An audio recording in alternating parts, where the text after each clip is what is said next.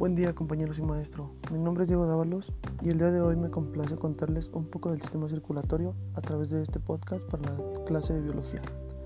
El sistema circulatorio transporta nutrientes, agua y oxígeno a las células del cuerpo. El sistema comprende el corazón, la sangre y los vasos sanguíneos conformados por las venas, arterias y capilares.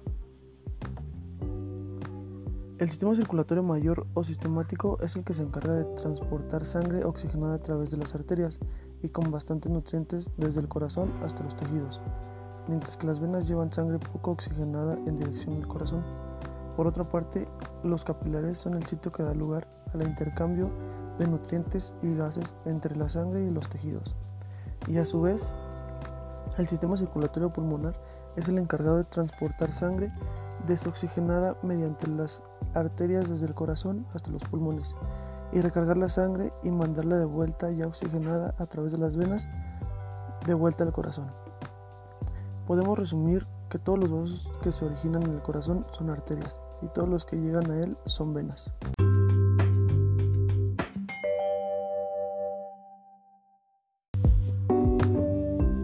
Con tanto espacio abarcando en el cuerpo, es normal que existan algunas enfermedades. A continuación les contaré cuáles son las principales causas por las que pueden aparecer estos problemas. Cuando acudimos al médico por algún problema de salud, uno de los diagnósticos más preocupantes que nos pueden ofrecer es que estemos sufriendo enfermedades del sistema circulatorio, no porque sean siempre graves, sino porque las asociamos a menudo con órganos insustituibles e irreemplazables de nuestro cuerpo, tales como el corazón.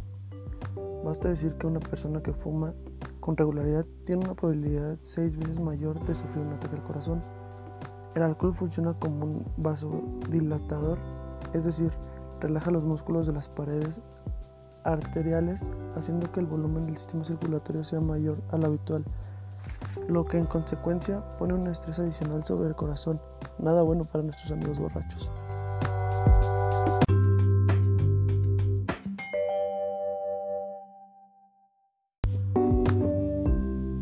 Otro de los problemas recurrentes es la mala alimentación.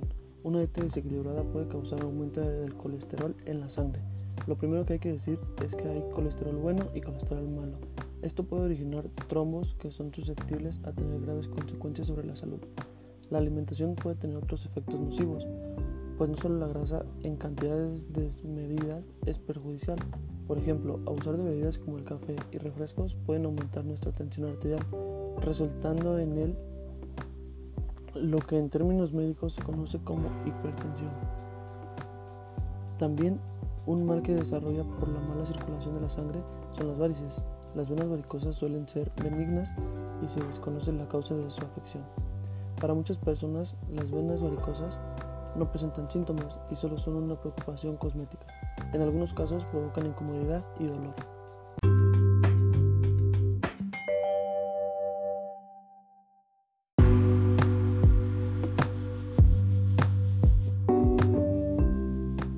Estos son algunos de los casos más comunes que afectan al sistema circulatorio. Hasta aquí los dejo y estén pendientes a mis redes sociales que en breve publicaré un nuevo podcast que les podría interesar bastante.